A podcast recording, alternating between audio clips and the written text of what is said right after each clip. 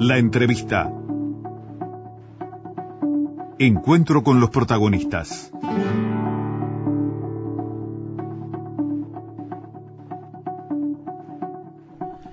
Durante muchísimos años conversamos con, con Gustavo Leal como un, activo participante de, de, movidas sociales, de trabajo académico en torno a cuestiones vinculadas con lo social en el país. Después hace un largo, rato que llevamos hablando eh, con él como interlocutor del Ministerio del, Interior, eh, como director de Convivencia y Seguridad Ciudadana del Ministerio del Interior. Ahora tenemos que añadirle o cambiar la etiqueta o sumársela, ¿no? que además es vocero en, temas de, seguridad ciudadana del candidato Daniel Martínez. Gustavo, bienvenido, gracias por acompañarnos. Gustavo, buen día. Hola, muy buenos días, un saludo a la audiencia. Bien, eh, ¿cómo, cómo, cómo manejas esta cuestión? ¿no? en definitiva, este, participás activamente de un gobierno eh, en un área extremadamente sensible, con una altísima visibilidad, y al mismo tiempo comienzas también a mostrarte como asesor de uno de los candidatos en, esta carrera del 27 de, de octubre.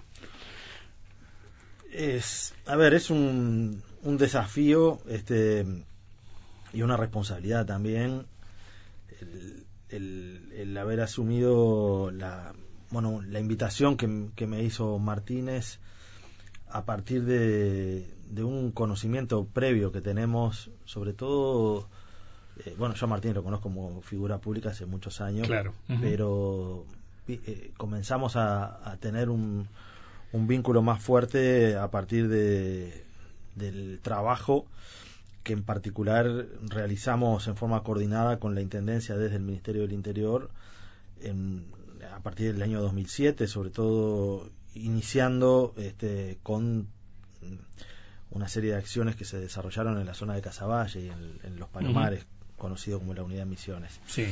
Ahí la Intendencia tiene bueno, la Intendencia es la propietaria de ese lugar eh, y era un socio estratégico para una acción eh, necesaria de eh, coordinación efectiva en los lugares de políticas que mezclaran un enfoque de seguridad con un enfoque urbano que de alguna manera amalgamara o tuviera una mejor respuesta a un problema bastante crítico que había. Y en ese contexto comenzamos a, intercambiar opiniones, puntos de vista, eh, miradas sobre los temas de, la seguridad y de la convivencia. Y bueno, y el, hace unos días atrás, el 19 de julio fue, yo estaba en, un, en, el departamento de Canelones, en, Santa Lucía, justamente en un, un operativo que se estaba haciendo. Y bueno, él me llamó y quería conversar. Este, coordinamos de que fuera un poco más tarde, porque me había levantado bastante de madrugada ese día, y alrededor de las diez y media, once por ahí, este, hablé con él y él me planteó la posibilidad de que fuera durante las elecciones, este, o hasta las elecciones, digamos, eh, el vocero y el, referente en los temas de seguridad, junto con un equipo que hay, ¿no? ¿Qué implica eso, Gustavo? Bueno, implica, en primer lugar, eh, comunicar este, un enfoque mm. eh, y eh, tener la, la, digamos, la representación en, en, algunas actividades de la fórmula del Frente Amplio, este, en algunas actividades específicas de tipo programática eh, o incluso en interlocución con actores que están relacionados directamente con la temática. Y, y bueno, y por otro lado, creo que, que implica también una, una mirada en común de algunos de los problemas de seguridad. Perdón, que no apagué el celular. este, todo bien, todo bien. Discúlpeme. Eh, de, tener una, una mirada, creo que implica es una mirada compartida de los temas de seguridad que, que de alguna manera eh, yo he ido planteando a lo, a lo, largo de estos últimos tiempos y he llevado adelante también en acciones concretas en el Ministerio. Ahora, Gustavo, eh, eh es exactamente lo mismo eh, desde el punto de vista, me refiero, estratégico, lo que uno prepara, programa, diseña, ejecuta. Eh, ser eh, director de convivencia del Ministerio de Bonomi a ser el asesor de propuestas de seguridad de Martínez? No, son cosas diferentes porque mi trabajo es en el hoy, en el Ministerio del. Interior. Este, y el- la propuesta que hace Martínez tiene que ver con el próximo gobierno. Entonces, me parece que ahí hay eh, énfasis distintos eh, y características distintas. ¿Y ¿Cuál es la impronta Martínez en seguridad?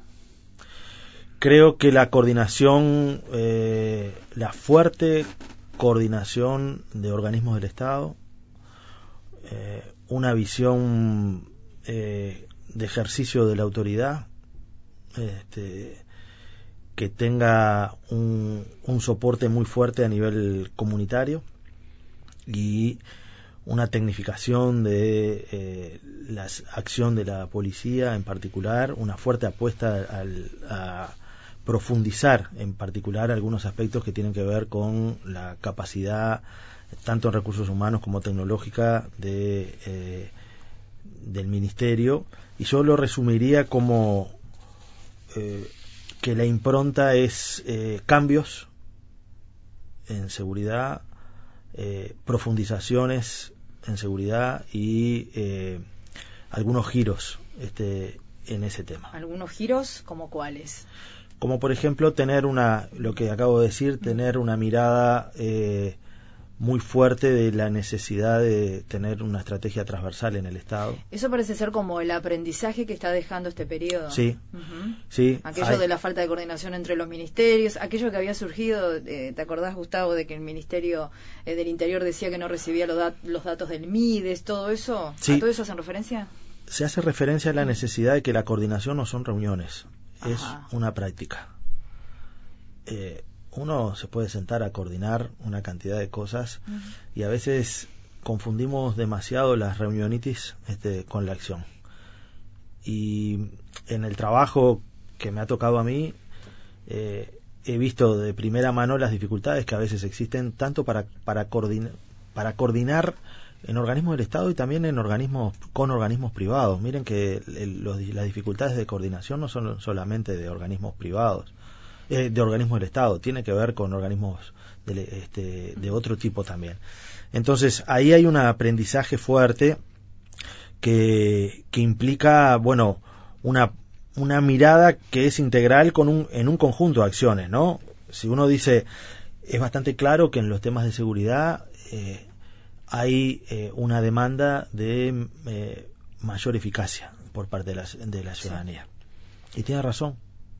Yo creo que, que, está bien que haya exigencia, porque hay algunas cosas en el campo de la seguridad que no satisfacen a los uruguayos. Y, y me parece que el problema central no es lamentarse sistemáticamente o ver todo triste y gris este, al, al país como a veces la oposición lo quiere plantear, porque para la oposición eh, tiene un latiguillo que es, bueno, eh, ¿por qué no lo hicieron en estos 15 años? ¿Ah? Es como si los 15 años fueran una fórmula mágica y, y, y como si estuviera mal gobernar 15 años. Y yo le quiero recordar a la oposición que el Frente Amplio gobierna hace 15 años porque la ciudadanía lo votó, no porque se le antojó al Frente Amplio.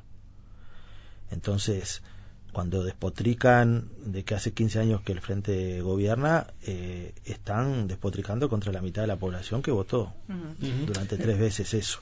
Eh, que hay necesidad de cambios y de ajustes, sí, eso es la vida misma. Por suerte hay. Lo peor es decir, este, bueno, eh, vamos por más de lo mismo, no, vamos por eh, cosas distintas porque en cada tiempo una respuesta diferente. Eh, vuelvo un poquito a la transversalidad que tú, que tú decías antes, Gustavo.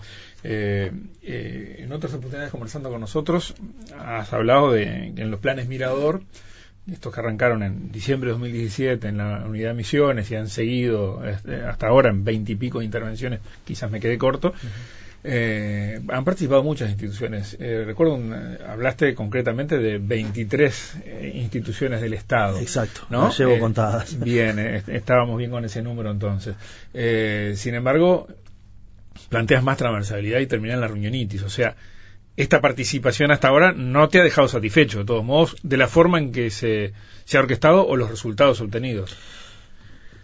Lo digo de otra forma. A ver. Me ha dejado satisfecho, pero creo que tiene que ser eh, una acción sistemática eh, y desde el inicio en el campo de la seguridad. Los, los problemas de seguridad no son solamente mm, temas que le eh, competen estrictamente al Ministerio del Interior. El Ministerio del Interior tiene una responsabilidad, pero hay otro conjunto de organismos que tienen que hacerse cargo también de los temas de la seguridad.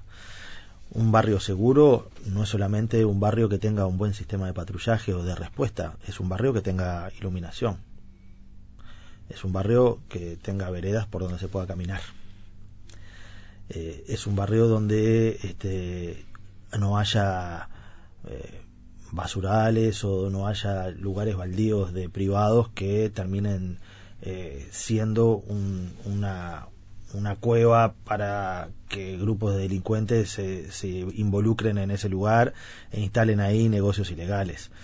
Eh, un, barrio seguro es un barrio donde la gente se involucra y confía en lo público donde eh, denuncia porque sabe que va a haber una respuesta, donde la justicia eh, tenga respuestas acordes en cuanto a las sanciones en relación a los delitos que se cometen. Bueno, ahí tocaste otro tema clave. Ahí Entonces, esa es la falta integralidad. mucho por hacer con la justicia. Sí, totalmente. La integralidad de la que yo hablo tiene que ver con, con poner en el centro Sí. de la mesa algunos problemas y que cada uno este, de alguna forma tenga una participación activa, eh, activa en la resolución de algunos problemas. Y eso me parece que, que es parte de la impronta. También cuando yo digo eh, cambios, este, giros y profundizaciones, es que mm, yo no creo en la política de carrera de demoliciones este, a nivel de la política pública, que es esa idea de que el que llega eh, elimina absolutamente todo lo que hace el otro y piensa que está refundando el Uruguay Sí, claro. algo muy, este, digamos, muy querido eh, por mucha gente del sistema político. Y cuando uno a veces escucha a la oposición, es como que están abrazados al rencor y al mal humor. Porque Pero le- también, perdóname, desde el Frente Amplio también hay algunos ministerios que hicieron hicieron eso, ¿no? Sí. Comenzar de cero. ¿Mm? Sí, a veces me parece que la, la, la práctica de entender que eh, un país es continuidad y cambio a la vez, Mm. y cambio y continuidad, que es esa dialéctica que hay que saberla manejar, eh, tiene que ver con, con tratar de, de defender una institucionalidad que el Estado uruguayo tiene y que nos distingue. Y me parece que ese es un, ese es un aporte importante. Entonces, en resumen, creo que en los temas de seguridad eh, hay, hay un énfasis en, en una visión integral del problema que no quiere decir no hacerse cargo desde el Ministerio del Interior en cosas concretas, en lo que tiene que ver con la represión efectiva del delito. De eso creo que no hay, eh, no puede haber duda alguna. Eh, en segundo lugar, una, una apuesta a profundizar eh, algunas acciones y mejorar su eficacia, como por ejemplo los sistemas de patrullaje, por ejemplo el sistema de videovigilancia, el, el abordaje fuerte al microtráfico en, los barrios eh, que genera una dinámica eh, de violencia inusitada en torno a las bocas de droga, una política muy fuerte de profundización en relación a, un cambio en el modelo carcelario. Creo que ahí se ha avanzado mucho, pero hay que tomar la decisión y ojalá el Parlamento lo vote ahora en estos próximos meses de eh, sacar al Instituto Nacional de Rehabilitación de la órbita del Ministerio del Interior. Hay que recordar que el, el Instituto Nacional de Rehabilitación y las cárceles están en el Ministerio del Interior por obra y gracia del Partido Colorado, que las, las volvió al Ministerio del Interior Pero se ha mantenido. y se ha mantenido en parte porque hay mucha dificultad ahí institucional para encontrar un lugar que albergue esa complejidad. Nadie las quiere. Este. No las quiso Sanguinetti en su primer gobierno cuando este, pudo en, el, en la reforma democrática y en el, en, en el inicio de, de la democracia haberlas reincorporado a lo que era el Ministerio de Educación y Cultura. Y en estos últimos periodos de gobierno no se quiso llevar Y- finalmente al Ministerio de Educación y Cultura. Y claro, porque hay, hay este, discusiones y dudas sobre si es el, el mejor eh, lugar y a veces en los uruguayos discutimos tanto y por tanto tiempo cómo van a ser las cosas que al final cuando los vamos a hacer eh, la realidad cambió. Ya es tarde. Eh, hablabas antes de, de cambios, ¿no? La gente, eh, a ver, hay mucha gente enojada, tú lo sabes más que, nosotros seguramente. Eh, la gente pide cosas nuevas, eh, se piden también eh, profundización, tú usabas ese concepto. Eh, piden autocrítica también, algo de eso has hecho con algunas aseveraciones que hiciste ahora, y, y por eso la, la impronta Martínez, que así te lo planteaba antes, es importante en este, en este caso, conocer de qué forma un proceso que se ha dado hasta ahora en un área tremendamente sensible y cuestionada como es la actuación del gobierno en seguridad, muestra eh, otra cara, o mejora la cara que tiene, o es más eficiente de lo que ha hecho hasta ahora. ¿no? Sí, yo creo que la, la, autocrítica eh, y el aceptar los errores es parte de, de la vida. El que, el que no acepta que se equivoca es un necio, honestamente. Y me parece que, que en el campo de la seguridad y de las políticas de seguridad ha habido una cantidad de acciones muy novedosas eh, y que han transformado el ADN de la policía, han eh, profesionalizado la acción de la policía. Creo que eso es un, un gran eh, elemento a favor.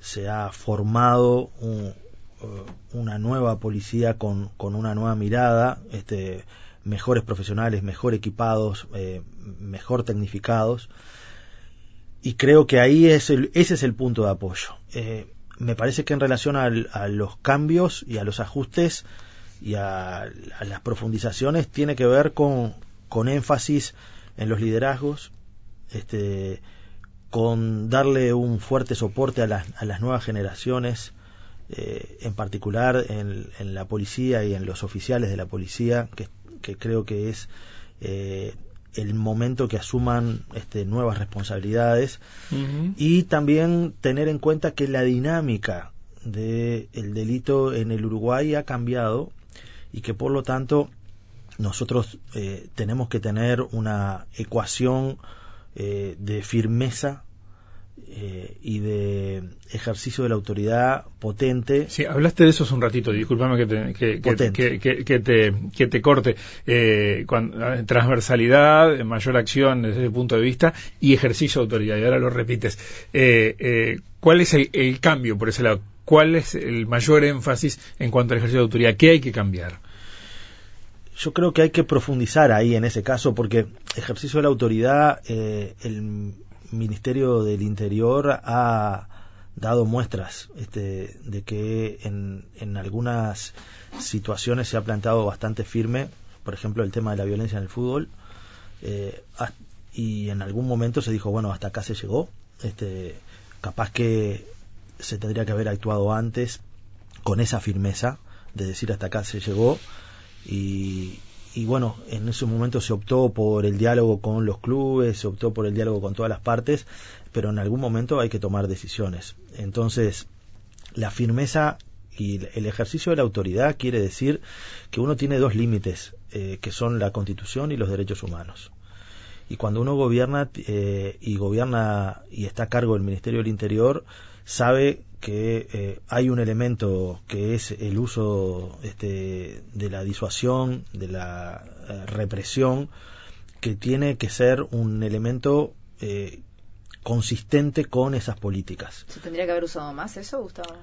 Yo creo que en, en algunos casos nosotros tenemos que dar una señal contundente de que hay cosas que son intolerables desde el inicio. Por ejemplo, en, en el tema que fue lo que se hizo en, en los Palomares. Eh, y fue lo que se hizo con el intento de algunos grupos criminales de intentar desarrollar algo inusitado para el Uruguay, pero que es muy común en otros lugares, que es el control territorial. Uh -huh. Y ahí me parece que hubo un giro, eh, hubo una actitud proactiva de decir, bueno, eh, esto eh, es intolerable. Y eso también es, es un énfasis de ponerse en el lugar de las víctimas. Yo creo que una política de seguridad, además del ejercicio activo de la, de la autoridad, tiene que tener como enfoque defender a las víctimas. ponerse en el lugar de las víctimas. Y eso implica tener una, una empatía fuerte eh, y no dudar eh, en, en, actuar eh, rápido, contundente, aunque uno pueda entender algunas circunstancias por las cuales las personas incurren en el mundo del delito, pero una cosa es entenderla y la otra es eh, aceptarlas. En esas aguas navegó muchas veces este, la izquierda, ¿no? Yo creo que la, la izquierda ha tenido un aprendizaje en relación a los temas de seguridad que me parece que hoy este Martínez de alguna manera condensa eh, ese aprendizaje acumulado, donde en algún momento se pensó que los digamos la situación social del Uruguay eh, si mejoraba podía mejorar eh, casi que directamente algunas circunstancias vinculadas a la seguridad y creo que eso se ha demostrado de que no es que no, no son caminos paralelos. Eh, uno puede mejorar la situación de, de, distribución del ingreso, pero no necesariamente eso tiene un impacto directo en el mercado del crimen, por decirlo de una manera. Gustavo, eh, si Daniel Martínez es presidente, todo hace pensar, capaz que me equivoco, que tú asumirías como ministro del Interior, o me estoy adelantando mucho, pero se ha dicho muchas veces. Y si se aprueba paralelamente la reforma que planteó el senador Larrañaga, ¿cómo, cómo van a llevar adelante eso? ¿Cómo va a convivir todo eso? Ya lo hablaron, me imagino. Sí, pero dos cosas sobre eso. Mm. Eh, lo primero, el, el rol que yo tengo hoy es el rol de, vocero y de referente a los temas de seguridad y Daniel Martínez es, eh, es el jefe de, y es el que manda. Este, y el acuerdo que hay y que, que él me planteó a mí es tener un rol de aquí a las elecciones. Este, Ahí se verá paso a paso, partido a partido, como dicen. Igual la otra pregunta sigue vigente. Sí, por eso dije dos cosas. Eh, en términos generales, yo creo que la, la reforma que propone la Rañaga y que muchos uruguayos este, firmaron para que se plebiscitara, eh, por muchísimos motivos no, no es la solución para los problemas que nosotros tenemos. Pero, y voy a la respuesta, si la reforma se aprueba, este, la palabra de cuando el, pueblo decide se acata. O sea, eso es así. Si la gente decide un rumbo, eh, evidentemente que eso hay que aplicarlo, no, no podemos estar discutiendo eh, la voluntad popular. Lo que sí es cierto es que hay algunas de las medidas que están planteadas ahí cuya aplicación necesitan un proceso, como está planteado en la letra chica, aunque no lo dice la rañaga, este, de instrumentación eh, altamente complejo con una cantidad de leyes que hay que habilitar para que eso sea viable. Entonces, ahí se verá la, la forma. ¿Se entiende? Una cosa es decir, en la reforma que, eh, bueno, se van a aumentar las penas. Bueno, eso es como que automático, digamos, queda en la Constitución y, este, y bueno, y se reforma y punto. En el caso de la militarización de la seguridad, eh, la letra chica lo que dice es de que eh, para la instrumentación se necesitará capacitar, cambiar marcos legales, etcétera, etcétera, etcétera, porque eh, una cosa es una consigna y la otra es la realidad.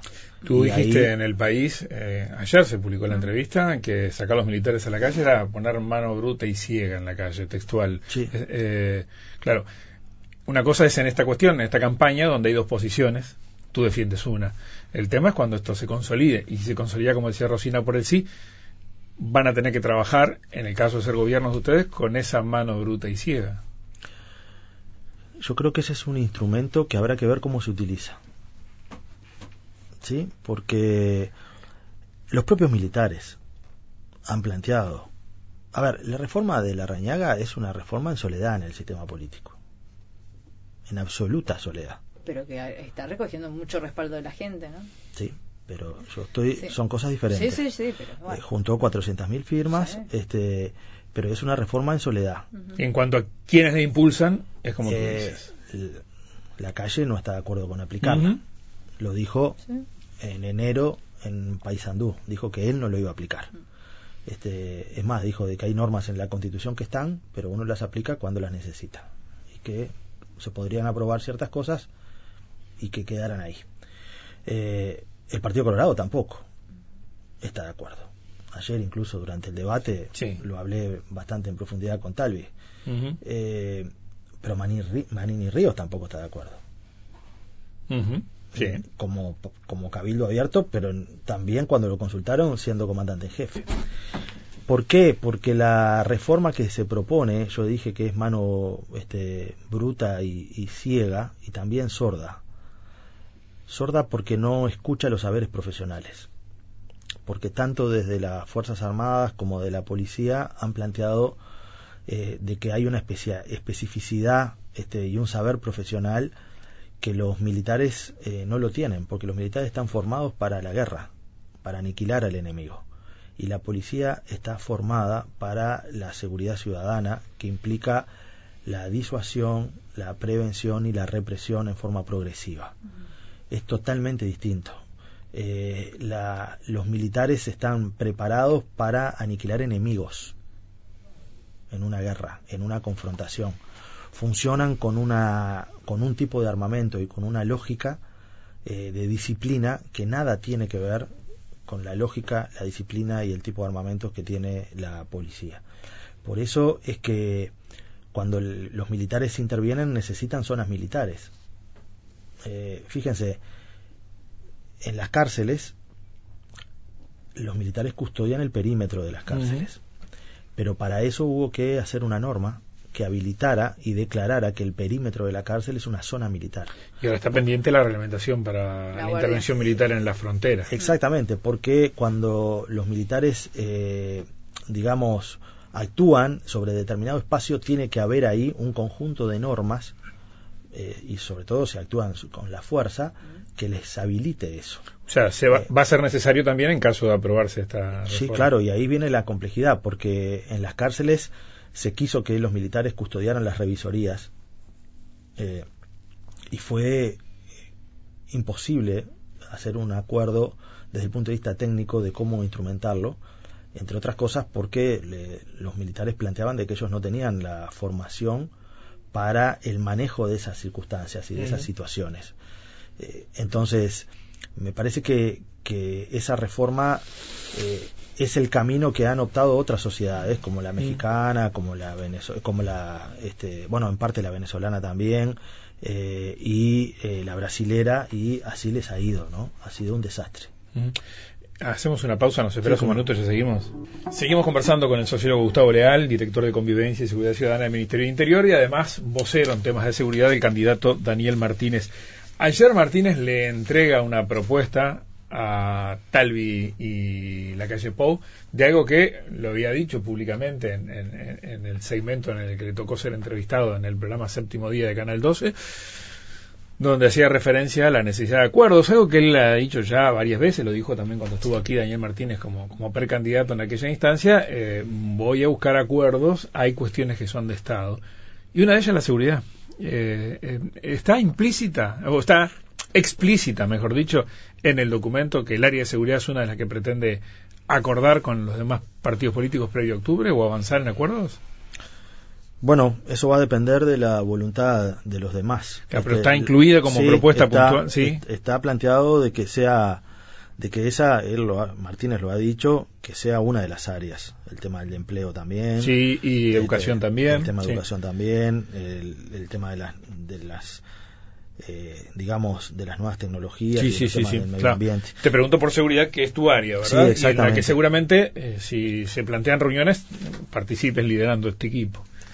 Bueno, habrá que ver cómo, cómo eso se instrumenta. Me parece que hay un primer punto de la iniciativa eh, que es calificar los disensos y identificar los acuerdos. Calificar los disensos, la apuesta a, a conversar y a ponerse de acuerdo sobre una agenda implica que, que salgamos de la discusión de consigna, la discusión de eh, pancarta, que me parece que le hace mal al sistema político y le hace mal a la sociedad. Eh, y ayuda a identificar bueno, dónde tenemos puntos de acuerdo, porque muchas cosas yo creo que no, como sociedad, nos merecemos que haya gestos de grandeza este, por parte de, todos cuando tenemos problemas que son complejos. Porque de última, eh, la, las, las elecciones son un, un puntapié o un mojón importante en una democracia, pero la vida eh, de la sociedad es, es, permanente y creo que hay una señal y una voz de la sociedad que, que está diciendo de que hay que llegar a algún tipo de acuerdos eh, y no entrar en una confrontación sistemática sobre algunos temas que son hipersensibles y donde si nos peleamos entre nosotros los los que ganan son otros. Estaría este, bueno dentro de unas semanas estar, estar sentados juntos los representantes, por ejemplo, de seguridad, entre otros temas, de todos los partidos, acordando esas cosas previamente, por lo menos grandes líneas. La propuesta que ha hecho Martínez es este, antes de las elecciones. Y antes de las elecciones no quedan muchos días. Por eso, ya. Estamos hablando que si yo no hago mal la cuenta, nos faltan 80, me parece. Sí, claro, este... pero además eh, supongo que no se trata de un saludo a la bandera donde simplemente se saquen una foto. Y si quieren trabajar en serio, necesitan reunirse ya. Sí, yo creo que en, en, en tiempos electorales eh, es cierto de que hay eh, que mostrar las propuestas y que la diferenciación es parte del juego Exacto. democrático, ¿no? Uh -huh. ¿Por qué? Porque si la gente elige, tiene que saber este, por qué elige a uno y, es lo que uno busca. y uh -huh. por qué no elige a otro. Me parece que eh, ámbitos de discusión pública son importantes para calificar los disensos, que los hay. ¿eh? Uh -huh. este, yo creo que hay sobre algunas cosas que hay que ponerse de acuerdo y que el Uruguay tiene tradición de acuerdos políticos. Eh, y sobre otras cosas hay que calificar el disenso para que la gente tenga muy claro cuál es el rumbo de uno y cuál es el rumbo del otro. Ahí está, eh, de lo que conoces de Talvi de la calle, ¿hay alguno que te sientas más próximo? ¿Hay alguna identificación o esperas ver los programas? Nosotros tenemos una dificultad para discutir en democracia que es que a 80 días de las elecciones el, el Frente Amplio tiene un programa de gobierno que lo acordó, lo publicó en diciembre del año pasado y el Partido Nacional tiene tres. Eh, este, o cuatro en, en, en, esta, en, esta, semana seguramente estén los dos, Colorado bueno, y Partido Nacional. Cuando, cuando estén, de acá se verá. de semana que viene. Este, creo que ese modelo de competir y acumular votos entre personas totalmente distintas, eh, con programas totalmente distintos, y después a último minuto hacer un acuerdo este no es lo mejor porque yo me pregunto qué tiene que ver eh, Medifarma y la tarjeta de Sartori. Está fuera del programa. está bueno sí pero está fuera pero Sartori no está fuera del Partido no. Nacional. Es el 20% ¿Y recibieron respuesta ayer ya alguna señal de la calle de Talvi no. No no pero bueno más allá de la de aceptar la carta este que es una cuestión de caballeros sí. eh, quedaron a responder y bueno, veremos. Gustavo, te llevo más a, a tu trabajo en terreno. Mirá lo que dice Irene. Dice, para Leal, en el 40 semanas, las bandas hiperarmadas son las dueñas de la vida de los vecinos. Autos a diario quemados o hundidos en el arroyo, temor de las generaciones que se crían allí y pérdida paulatina de valores para sobrevivir. ¿Se está haciendo algo? Miren, eh, no puedo adelantar mucho sobre justamente ese lugar, uh -huh. eh, pero reconozco que, la, que hay algunas situaciones eh, de seguridad en algunas zonas que, que, son delicadas. En ese barrio, en el 40 Semanas, fue donde eh, tirotearon a un patrullero hace unos 10 días atrás o 15 días atrás, a partir de, de, un, de un enfrentamiento que en realidad, o de una, este, de una dinámica de conflicto entre dos grupos criminales que estaba ocurriendo en el lugar y al pasar el patrullero este, lo tirotearon al patrullero y hay un policía gravemente herido. Entonces, creo que es en, en zonas como esas donde uno tiene que, que apretar este, la, el acelerador en algunas transformaciones y tiene razón la vecina de que es una situación compleja que existe en ese lugar. Que de los veintitantos operativos ninguno ha sido ahí todavía, ¿no? Bueno, ha habido, sí, en el, en el, lo que se denomina el 40 semanas chico, Sí, pero que no es la zona exacto. espe- es- es- específica de la que habla la, la oyente. Bien, eh, ¿te sorprendieron eh, las cuestiones de estos últimos días en cuanto a, a la cocaína encontrada en, en un viaje desde Uruguay hacia, hacia Europa, otro matute en Parque de Plata hace algunas horas? Mira, a mí lo que me, me, me ha sorprendido es la, es la forma en cómo el, el tema se aborda públicamente, incluso por gente que tiene muchas responsabilidades políticas. A ver. Me parece que, que a veces sin información se cobra el grito y parecería de que eh, hay personas que desean este, de que el- lo peor se instale en el Uruguay porque se regodean con, con el mal humor este, y piensan que cuanto peor mejor para ellos.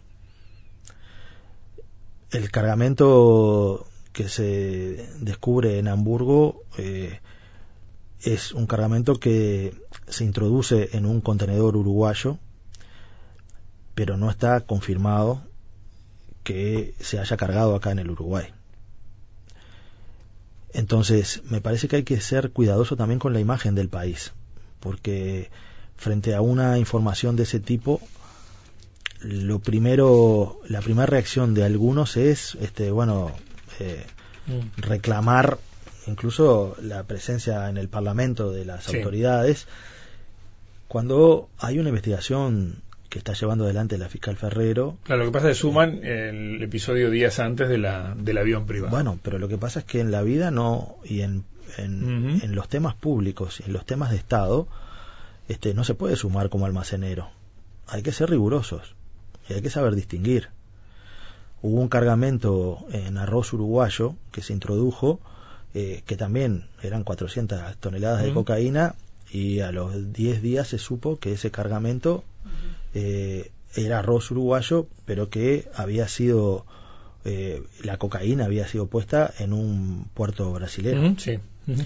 Eh, a ver, y me parece que como país, como país, nosotros tenemos que defender eh, la institucionalidad y la, y la marca país.